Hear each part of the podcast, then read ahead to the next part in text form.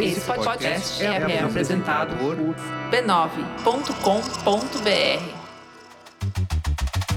Olá, eu sou o Bruno Natal. Hoje é dia 30 de março e no resumido número 106, a Amazon surta no Twitter enquanto as Big Tech tomam mais pressão do Congresso nos Estados Unidos. O áudio se torna um novo campo de disputa das plataformas.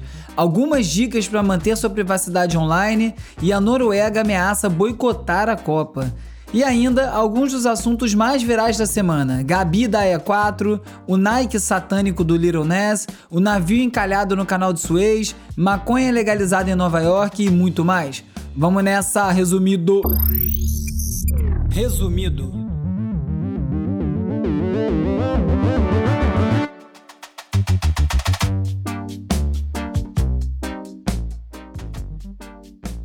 Olá, resumista! Esse é o Resumido, um podcast sobre cultura digital e o impacto da tecnologia em todos os aspectos das nossas vidas. Semana cheia de notícias rápidas e nada rasteiras o Brasil aí derretendo e ninguém sabe nada do que vai acontecer. E quem falar que sabe deve estar mais perdido do que você. Ninguém sabe o que faz, ninguém sabe para onde vai, ninguém sabe onde pula, ninguém sabe para onde Seja olha. como for, continue se cuidando muito, porque essa pandemia ainda está longe de acabar. E mesmo quando tiver todo mundo vacinado, a gente ainda tem uma estrada bem longa até todo mundo abandonar as máscaras, as precauções.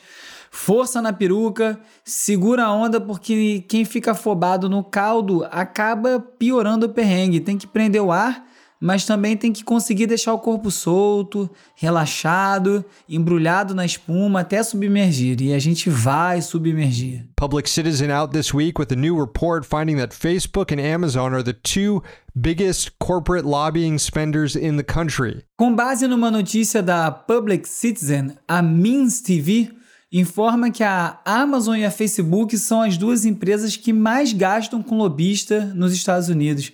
É uma tentativa de conseguir legislação favorável. E aí as Big Tech superaram as indústrias do petróleo e do tabaco. Só em 2020 eles gastaram mais do que o dobro do que gastaram a Exxon e a Philip Morris, por exemplo. 94% dos congressistas que estão relacionados a questões de privacidade, antitruste, já receberam dinheiro de lobista das empresas de Big Tech, ou através dos lobistas ou de doações de campanha. Como pode ser legal uma empresa contribuir para a campanha e lobista, se quer existir, ainda mais desse jeito totalmente descarado, é além da minha compreensão. Talvez seja até menos pior que seja assim tão escancarado, que pelo menos fica minimamente às claras, mas ainda assim é estranho.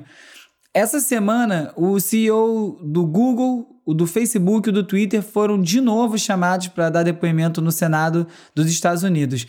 E até talvez porque eles sabem que tem um monte de político recebendo dinheiro deles, os capos aí dessas empresas parecem não estar tá levando essa coisa toda muito a sério. O Jack Dorsey, do Twitter, chegou a ficar tweetando durante o depoimento, fazendo uma enquete, perguntando para os seguidores para saber se ele deveria responder uma pergunta com sim ou não.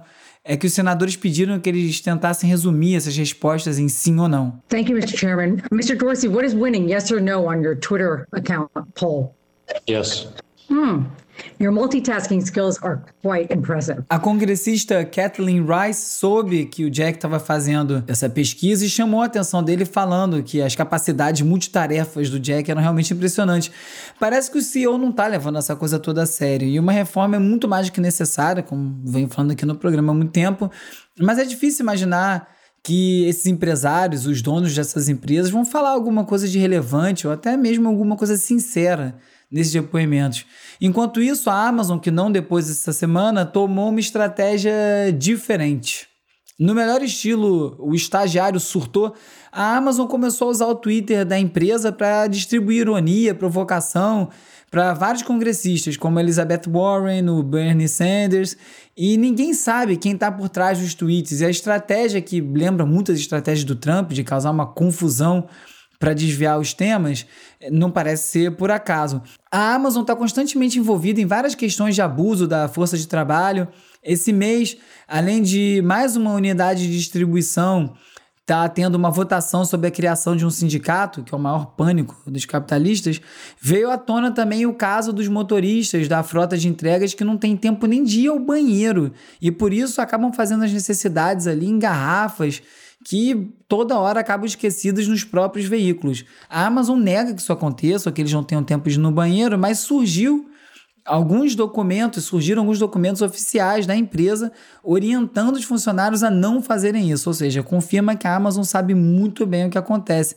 Então, a Amazon sabendo que não vai ganhar uma discussão contra os próprios funcionários e também contando com a boa percepção que tem do público, porque todo mundo adora uma entrega grátis em dois dias, nem que para isso acontecer você tem que bloquear completamente sobre que condições quem faz essas entregas tem que trabalhar para isso ser possível.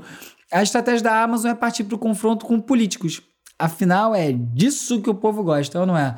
E essa é a Amazon. No Facebook, um estudo mostrou que um grupo bem pequeno de usuários é responsável pela maior parte da desinformação sobre as vacinas contra o Covid-19. E mais ainda, os céticos em relação à vacina, em grande parte, também são adeptos da teoria da conspiração da QAnon. E desse jeito, o Facebook, que chegou a ser o pedaço de pixel mais desejado da internet, vai perdendo a relevância pouco a pouco. A empresa Facebook pode até sobreviver de várias outras formas, né? através dos outros produtos. Tem o Instagram, tem o WhatsApp, é, mas a rede social Facebook, como ela é hoje, está minguando. Antes, todas as empresas queriam ter uma audiência muito boa no Facebook, ter seguidor, só que esses dias o New York Times simplesmente abandonou a administração de uma página deles próprios de receita, tirou o nome do jornal e largou de mão 77 mil seguidores. O motivo é zero surpreendente. A página perdeu o foco, deixou de ser apenas só de receita, e aí, em vez de gastar o tempo de um repórter moderando foto de gato ao lado de soufflé, eles preferiram deixar a página para lá. Tudo bem que o New York Times hoje em dia tem o seu próprio império midiático digital, mas quem diria, né? Quer dizer, eu diria, porque tem mais de dois anos aí que eu já abandonei o Facebook, eu nunca mais entrei e deixei também a página do meu blog, o UB, que tinha mais de 10 mil inscritos, para lá. E não fez nenhuma diferença. Eu recomendo, inclusive. Aliás, Falando em QAnon, a HBO lançou um documentário sobre a seita e foi acusado de dar um megafone para os extremistas. Só que a The Verge fez uma resenha do filme e constatou que o Into the Storm, dentro, adentrando a tempestade, é tão chato que nem para recrutar lunático vai servir. Porque o foco do documentário é desmascarar o líder do movimento, o tal do Kill. Mas acaba falhando exatamente porque não compreende a lógica do movimento descentralizado. Não importa quem criou, o negócio tomou uma vida própria. Falando em desinformação e fake news, eu logo lembro do nosso presidente, que além de ser um genocida e mentir compulsivamente, também gosta de perseguir quem chama ele de genocida e mentiroso. A tática é soterrar a pessoa em processos e aí torna financeiramente inviável a pessoa continuar com a própria vida. E aí, por conta disso, o Felipe Neto está financiando um núcleo de advogados para defender gratuitamente quem sofreu essas ações do genocida e da sua família de milicianos, por ter chamado eles de genocida ou mentiroso, ou miliciano ou ditador. Enfim, não pode chamar Bolsonaro, que é responsável direto pelo maior desastre sanitário da história do Brasil, uma atitude deliberada, uma escolha mesmo de genocida, beleza? Bolsonaro genocida. O áudio segue em alta. Puxado aí pelo fenômeno Clubhouse, o Twitter lançou o Spaces e agora o Telegram, que também é conhecido como a versão mais bem feita do WhatsApp, também lançou uma funcionalidade de abrir sala de conversa sem limite de ouvinte. O Clubhouse né, tem um limite de 8 mil pessoas por sala, e dependendo de quem chega lá, lota, né? Quando é o Mark Zuckerberg, o Elon Musk, acaba lotando. E enquanto os analistas de tecnologia estavam aí conjecturando a junção perfeita entre o Spotify e o Clubhouse, os suecos foram lá e compraram o Locker Room. A empresa é focada em papo de esporte, mas óbvio que vai expandir o escopo, vai falar de outras coisas. E por enquanto vão ser dois apps separados, mas você já sabe, né? Muito em breve, Spotify vai deixar de ser um lugar para você ouvir música e vai se tornar em mais um lugar com uma quantidade insuportável de conteúdo que é impossível focar no que você foi lá fazer. Aliás, já é isso, né? Desde que adicionaram os podcasts, os vídeos, o algoritmo te empurrando para ouvir todo tipo de coisa. Falando sobre Spotify, a Rolling Stone publicou uma reportagem escandalosa sobre a indústria de manipulação de streamings e que acaba distorcendo a indústria inteira, desde a remuneração até a popularidade, a exposição e com isso as oportunidades comerciais fora da plataforma. Eu só queria um lugar para ouvir música. O The Burger, que é um veículo do Medium, onde, aliás, mais uma vez rolou um passaralho por conta de mais uma pivotada que provavelmente vai culminar no fim das revistas criadas por eles próprios, como a própria The Burger. Enfim, eles publicaram um artigo relembrando as maravilhas do Winamp, tocador de MP3 dos anos 90, início dos anos 2000, que marcou a época, com os famosos Winamp skins, né? Você podia escolher o visual, era bem legal. E o texto fala justamente sobre como o streaming transformou a experiência de ouvir música. Se por um lado é muito prático você ter todas as suas músicas favoritas no seu bolso o tempo todo, podendo levar para todo lado, por outro lado, essa quantidade absurda de opções também paralisa e acaba despersonalizando a experiência. O envolvimento direto na sua curadoria, na escolha, na organização dessas músicas. Isso aí tudo culmina com um péssimo hábito de ouvir o que o Spotify te empurra. Eu sinto que eu ouço música de uma maneira bem pior do que eu ouvia antes. E bem antes pode incluir o próprio Spotify no início, de 2010 até 2015 mais ou menos. Depois a coisa mudou, eu não sei qual é a alternativa, né? Certamente a gente não vai voltar ao formato que era, embora já esteja aí se tornando comum pessoas voltando a escutar música MP3 tanto baixando os arquivos e reorganizando as suas bibliotecas, quanto usando sites como o Bandcamp, que é justamente para isso. Você paga, compra música, baixa, bota no seu aparelho. Mas para mim, um belo começo aí já seria um aparelho só para ouvir música. Na minha adolescência inteira, acho que a minha posse mais estimada era o meu som 3 em 1, primeiro um de vinil, depois um de CD e os meus CDs. E hoje não tem mais um aparelho para ouvir música. O que tem é smartphone, caixa Bluetooth tocando em mono e é o que tem. Tá tudo errado. Uma das questões centrais dessa centralização do nosso consumo em plataforma é a nossa privacidade. E aí no Twitter, a cientista da computação Nina da Hora, que foi entrevistada aqui no episódio 92 do Resumido, listou algumas alternativas para o Google Drive, para você não usar o Google Drive. E o motivo dela dar essas dicas foi uma leitura mais atenta dos termos de uso do Google Drive. Você sabia que o Google tem uma licença mundial para usar, hospedar, armazenar, reproduzir, modificar, criar trabalhos derivados, publicar e executar publicamente, exibir publicamente e distribuir os documentos que você carrega lá? Pois é, nem eu. Eu vou colocar o tweet da Nina com as dicas de alternativas ao Google Drive, ela falou do Tresority, do Mega, do Sync, eu vou botar isso no post com os links desse episódio lá no resumido.cc, que é o site do Resumido. O site teachingprivacy.org, ensinando privacidade em português, tem um passo a passo para você aprender mais sobre essas pegadas digitais que a gente deixa pela rede. É, sobre anonimato e dicas também do que você pode fazer para minimizar essas consequências de estar online. Se você teve online essa semana, deve ter ouvido falar da Gabi da E4 e do navio encalhado no canal de Suez. Não tem a menor dúvida, eu tô torcendo pra E2, lógico. Ué, mas é porque vai ganhar. Para a turma de calouros da FGV, turma AE4. Oi, sala do E4, eu apoio vocês, estou junto com vocês, quero ser a madrinha. Hi everybody, my name's Ed O'Neill from the TV show Modern Family. Se você não sabe de nada disso, deixa que eu te explico. O caso da Gabi foi parte ou até consequência de uma brincadeira para calouros da FGV. A tarefa era conseguir depoimentos de celebridades para pedir votos para sua turma numa gincana. Só que um dos calouros, a Gabi, entendeu errado o que, era celebridade. Eram para ser veteranos do curso, mas ela acabou acionando a rede de contatos dela, que eu não entendi até agora por onde começa, e logo começou a pipocar vídeos de vários famosos, pseudo-famosos, completamente aleatórios, do imbecil do Sérgio Moro até o Otaviano Costa, do intragável Marco Feliciano até o Alexandre Frota, e foram mais de 70 famosos apoiando a turma da Gabi.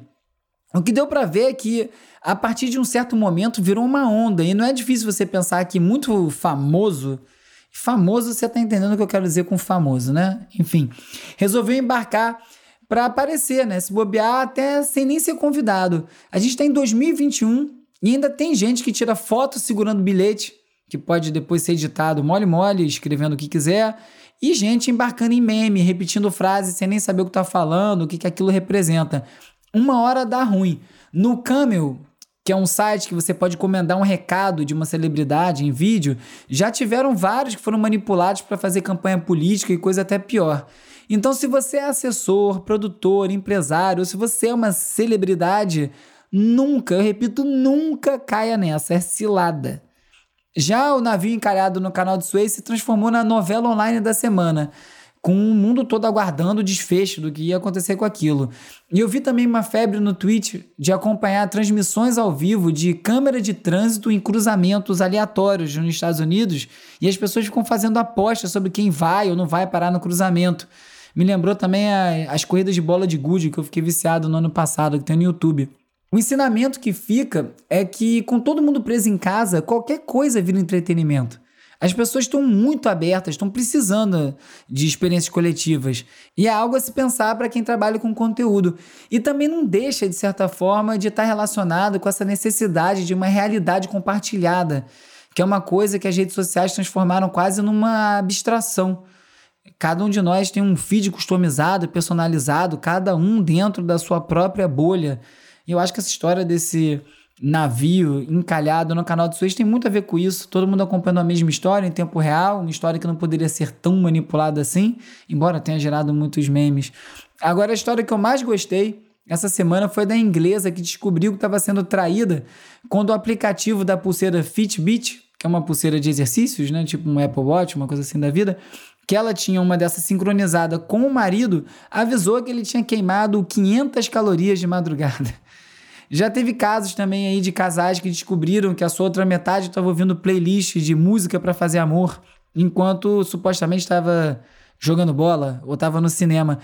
Esses tempos digitais aí são bem complicados, porque esses causos todos são engraçados, mas eles servem também para ilustrar de maneira bem didática até o caos, que é essa falta de privacidade que a gente está metido. E teve também o caso de um Instagram dedicado a postar foto de tênis e de sapato ultra caros usados por padres, pastores e outras autoridades religiosas.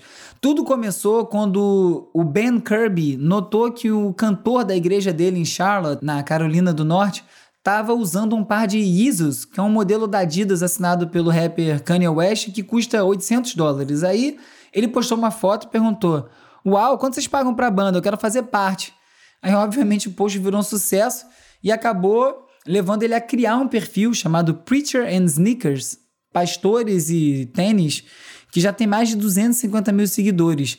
E o que ele mostra ali é que por baixo das batas, ou mesmo até da, das roupas modestas que eles usam em entrevistas, ele enxergou um bocado de distorção entre esse discurso de desapego material e a prática de alguma dessas figuras. In life, we hide the parts of ourselves we don't want the world to see. We lock them away.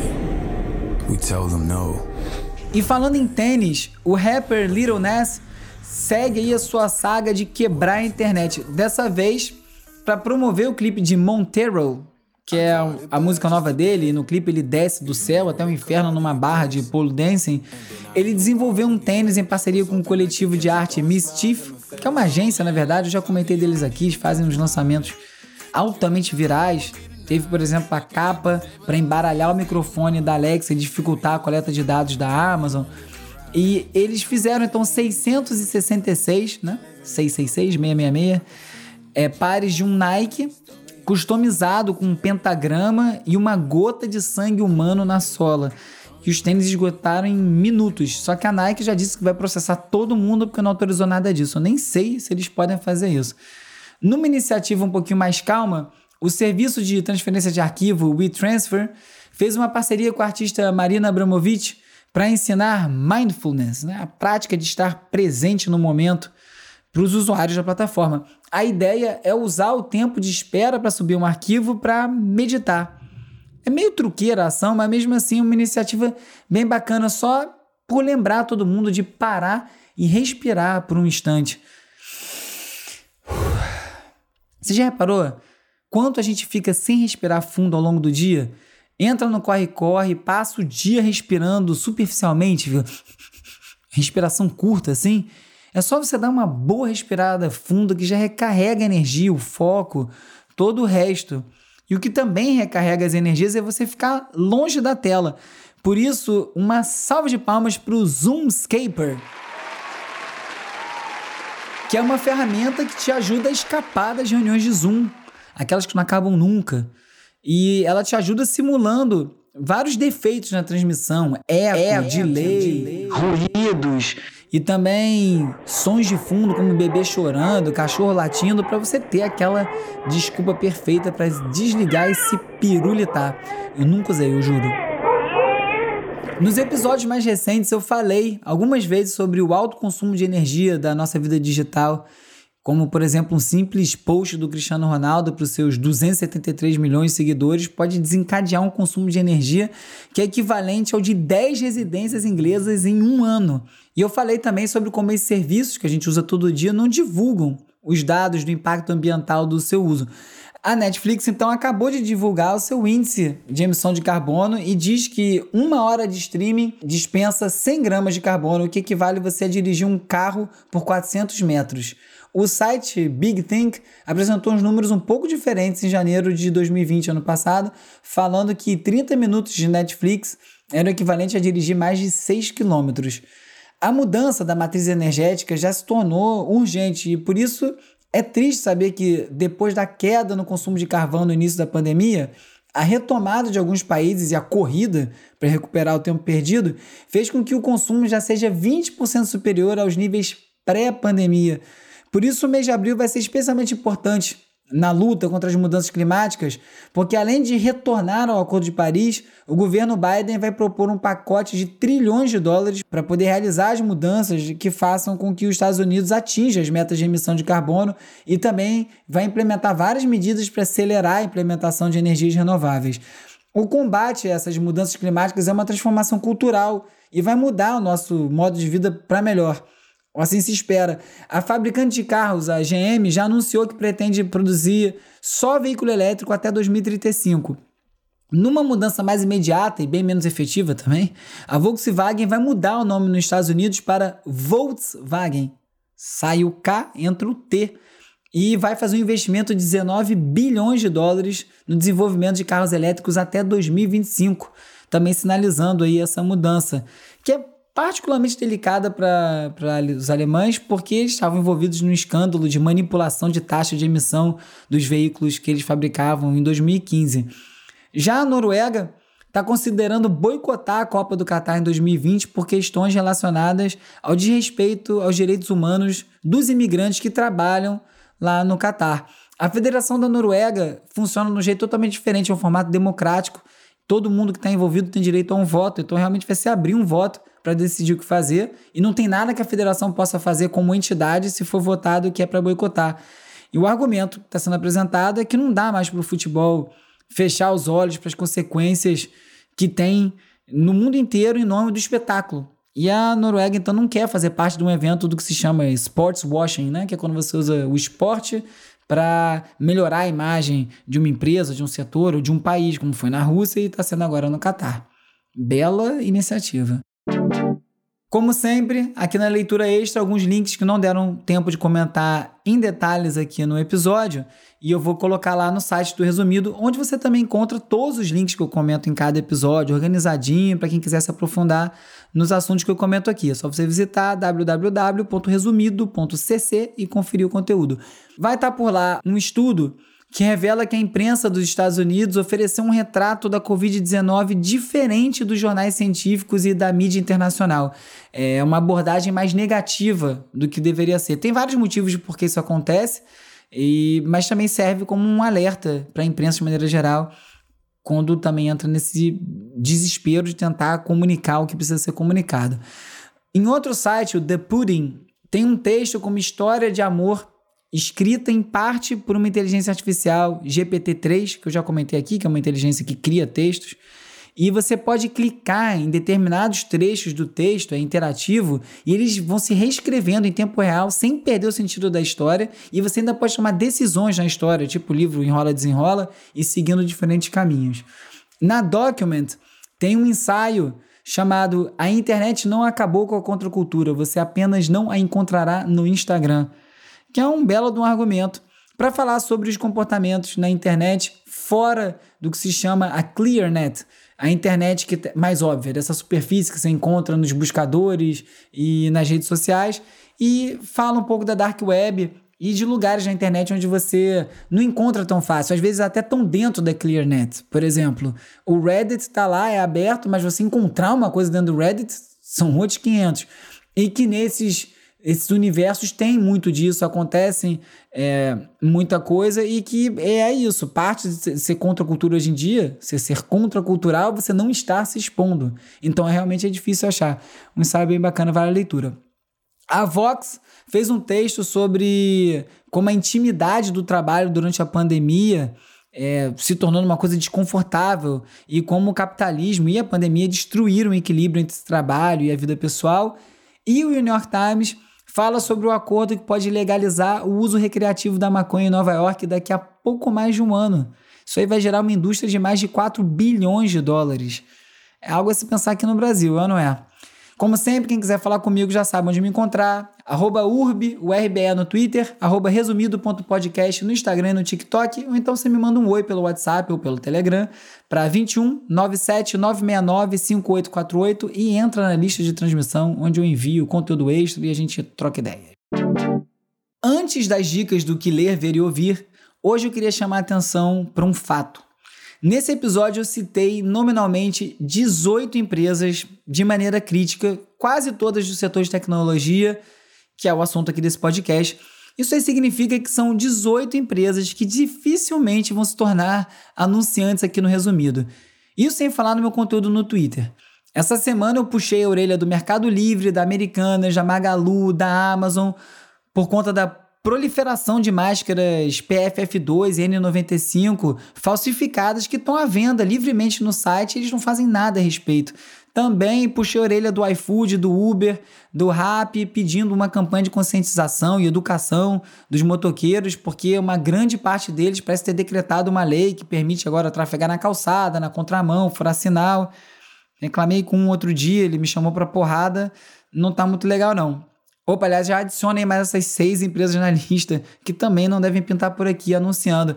A mentalidade da publicidade no Brasil ainda é um bocado míope. Além de ser completamente focada em métrica quantitativa em vez de métrica qualitativa, eles também morrem de medo de entrar em espaço de opinião. E essa lógica toda prejudica muito os podcasts porque tem uma métrica muito complicada de ser medida, porque é muito pulverizada a audiência e porque tem muita opinião.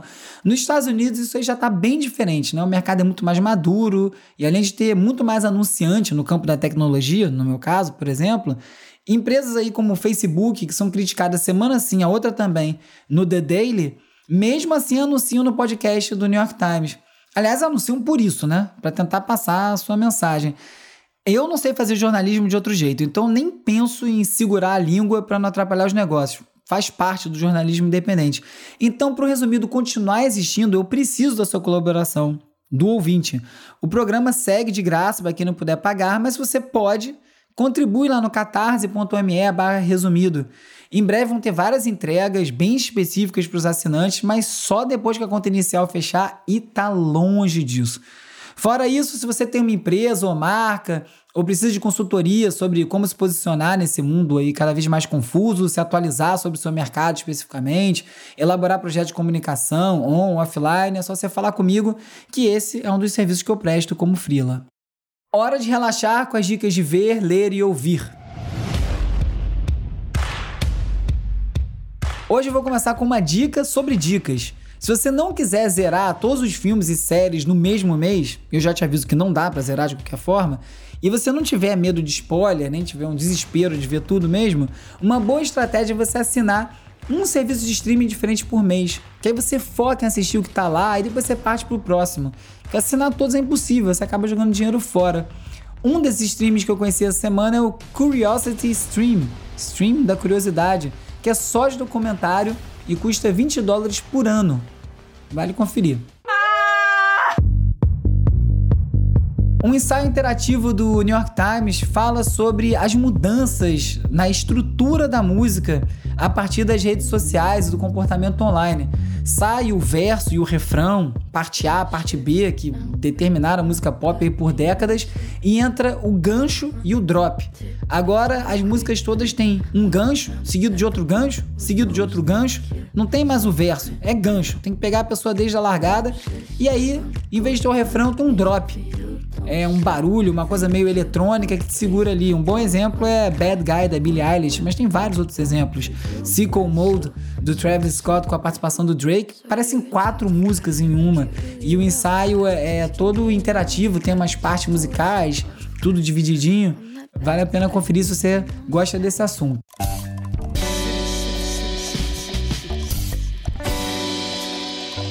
O grande Domênico Lancelotti lançou seu terceiro disco solo, Raio.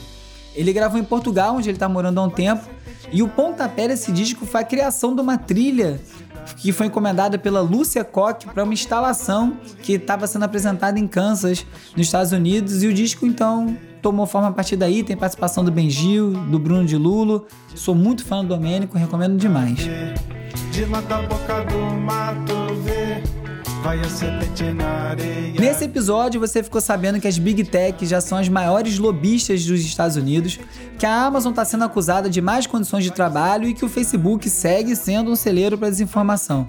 Soube também que o áudio é o formato da vez nas plataformas, recebeu dicas para manter sua privacidade, ficou por dentro dos virais Gabi da E4, do navio encalhado no canal de Suez e também de como Little Ness quebrou a internet de novo com um tênis satânico.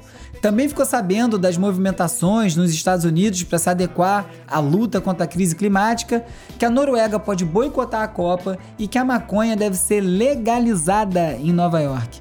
Divulga o resumido, recomenda para mais gente, posta nas suas redes sociais que ajuda demais. Eu sou o Bruno Natal, obrigado pela audiência e semana que vem tem mais resumido.